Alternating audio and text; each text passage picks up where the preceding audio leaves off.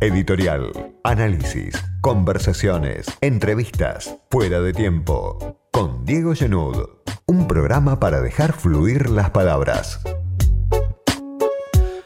Fernando Chino Navarro, dirigente del Movimiento Evita, funcionario de la jefatura de gabinete, con el cargo de secretario de Relaciones Parlamentarias Institucionales y con la sociedad civil, está del otro lado de la línea.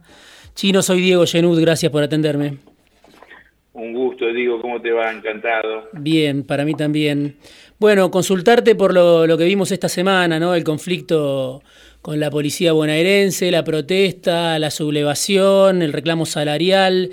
¿Cuál es para vos el aspecto más destacado de lo que pasó? ¿Esto fue un conflicto sindical, un conflicto laboral, una demanda salarial nada más? ¿O hubo un componente político con la presencia de patrulleros, personas armadas en frente a la Quinta de Olivos.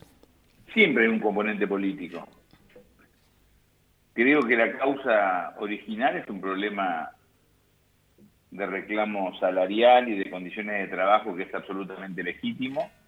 Al igual que otros trabajadores del Estado, la policía está mal paga y trabaja en condiciones eh, precarias Obviamente eso no justifica el tipo de reclamo, movilización con los patrulleros, con las armas, con los uniformes que le confiamos para que nos cuiden de la inseguridad y ellos la utilizan en el marco de una movilización que toma un tono amenazante, que adquiere un, cariz eh, raro, peligroso, porque se trata de ciudadanos armados armados por nosotros, por la, por la sociedad, por el Estado, para defendernos de la inseguridad, para preservar el orden y la ley, diría.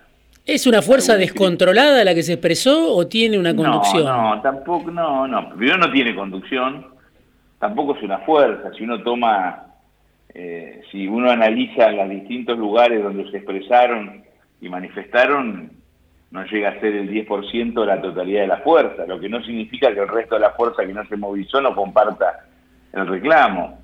Y lo que me pareció absolutamente improcedente, criticable, cuestionable, es la presencia de efectivos armados fuera de la de la residencia de Olivos, como los que estuvieron también rodeando la residencia del gobernador, donde más funciona la gobernación.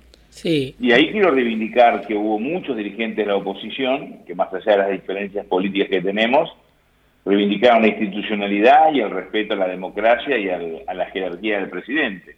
Sí. Pero este tema que viene de arrastre, hoy, en este marco de esta pandemia que nos desnuda y nos deja expuesto con todas nuestras contradicciones y nuestras miserias, también nos da la oportunidad de reestructurar las fuerzas de seguridad, encuadrarlas democráticamente, modernizarlas, equiparlas, pagarlas bien, pagarles bien, pero en el marco de una policía mucho más efectiva, de cercanía, de prevención, y no como la que tenemos hoy, donde es cierto lo que ellos cuentan, lo poco que ganan, los sacrificios que hacen, que se arriesgan la vida, pero también es cierto que cometen excesos y abusos, algunos de ellos realmente dramático que termina en homicidio. Protagonista de esta semana fue Sergio Berni, ¿no? con el cual vos habías tenido una discusión pública hace unas semanas tenía que ver en ese caso con la toma de tierras, bueno, se cruzaron fuerte, vos dijiste que era un charlatán de feria si no, si no presentaba las pruebas de que el movimiento Evita estaba impulsando la toma de tierra. A veces parece que es una discusión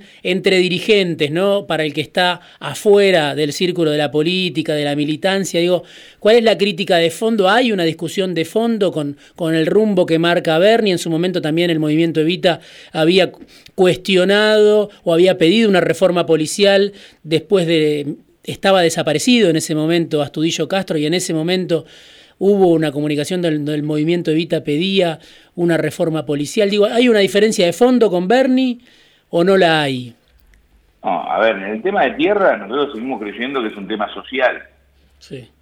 Quien toma una tierra lo hace desesperado porque está buscando un pedazo de tierra donde ir a vivir. Eso no significa que uno no reconozca que hay cuestiones jurídicas, que está la propiedad de, alguna persona privada o de una persona pública que se ve afectada por ese accionar, pero no lo enmarco en la actitud delictiva ni en la intención de delinquir, sino en la desesperación de buscar una tierra para, para la familia de las personas que están desarrollando esa tarea. Ese fue el debate.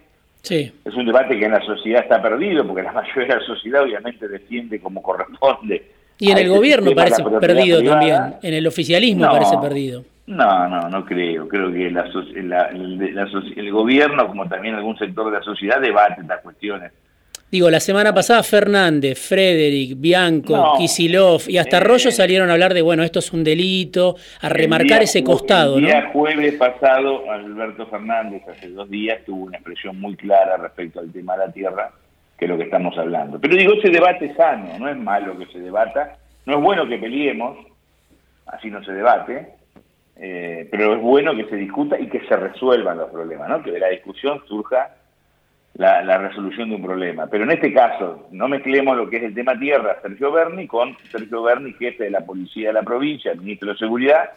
En este momento de crisis nosotros apuntalamos la gestión de Kisilov, del propio Berni, esperemos que todo se normalice, que se encauce, que no solamente cada los policías se encarguen de cuidar a, a millones de ciudadanos en la provincia de una inseguridad que es un tema que no podemos ignorar ni negar, que existe, y que podamos ser mejores. Y en esto la política tiene más responsabilidad que, la policía, porque tenemos que hacernos cargo de la gestión de la responsabilidad que es gobernar, esto viene de arrastre, podemos echarnos la culpa uno a otro, lo concreto que el problema está, y creo que hay que trabajar por una reforma estructural.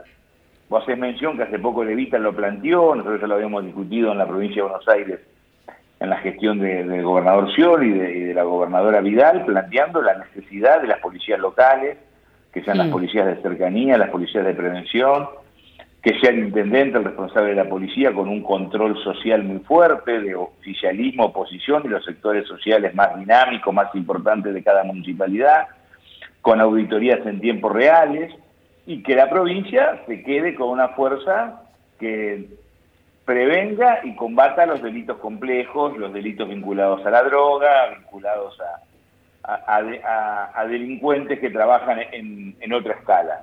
Pero bueno, este debate hay que darlo, quizás la propuesta nuestra no sea la mejor. Lo concreto es que si seguimos haciendo lo mismo, eh, la, policía va a seguir siendo la misma, la inseguridad va a estar ahí bajando y subiendo de acuerdo a la realidad socioeconómica y nosotros no podemos hacernos los distraídos. Esta es, es una cuestión que tenemos que afrontar. ¿Vos no es un tema de personas ni de discusiones, es un problema de políticas y decisiones que también tienen que involucrar a la sociedad. Vos decías que cayeron los ingresos no solo, obviamente, de la policía bonaerense, en general de los empleados de la administración pública en la provincia, en todo el país, y también caen los ingresos de los que perciben un subsidio del Estado, ¿no? De los que reciben el salario social complementario, los que reciben la asignación universal por hijo. Digo, hay un ajuste que por un lado Macri, después la pandemia, va consolidando. Para ustedes, en este doble rol, ¿no? Que tienen de funcionarios, pero también dirigentes sociales,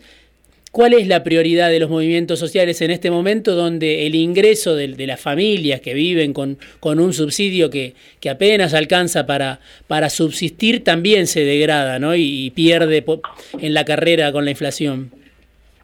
Primero tener en cuenta que la pandemia es la crisis económica, política, social, psicofísica, cultural más grave de 1945 a la fecha en el mundo, en la región y en Argentina que no terminó.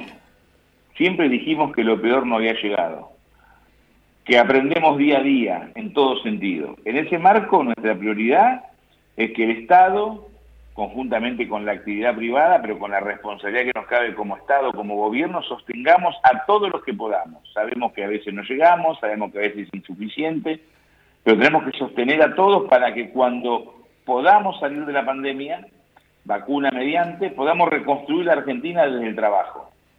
Solo creemos que hay que agotar, que, la etapa del subsidio está agotada. No solamente para los planes sociales, también para empresas muy importantes que hacen inversiones muy grandes, pero con un aporte importante del Estado.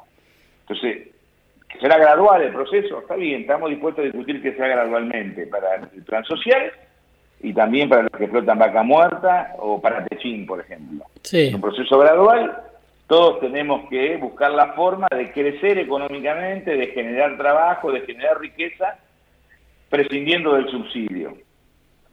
Porque la falta de trabajo, la ausencia del trabajo, cuando no hay cultura del trabajo, una, una familia, un barrio, una sociedad se enferma, porque aparecen otros valores. Y creemos que el, trabajo tiene que ser el eje de la reconstrucción de una Argentina diferente, nueva, moderna, solidaria, que piense en el bien común y donde aprendamos a planificar de acá a 10 años. Se puede planificar una política de acá a 10 años post pandemia para que tengamos un dígito de pobres, para que fortalezcamos nuestra clase media, para que la educación definitivamente entre en el siglo XXI. Y son debates que se tienen que dar en serio en la sociedad, con acuerdos firmes que se cumplan más allá de las cuestiones electorales, entendiendo que lo vamos a construir entre sectores diversos, que pensamos distinto, que no pensamos lo mismo, pero que estamos todos en este mismo barco de una Argentina que en esta crisis, si no se visualiza su gravedad y que si no actuamos en consecuencia, puede ser mucho peor lo que viene. Chino, muchas gracias por este rato, me quedé sin tiempo, pero seguramente vamos a seguir charlando. Invítame al piso un día y discutimos. En este momento las restricciones lo impiden, Chino, pero seguramente más adelante... Voy con escafandra y barbijo y me paro a tres metros. Dirigente del Movimiento Evita, funcionario de la jefatura de gabinete, pasó por fuera de tiempo Fernando Chino Navarro. Gracias, Chino.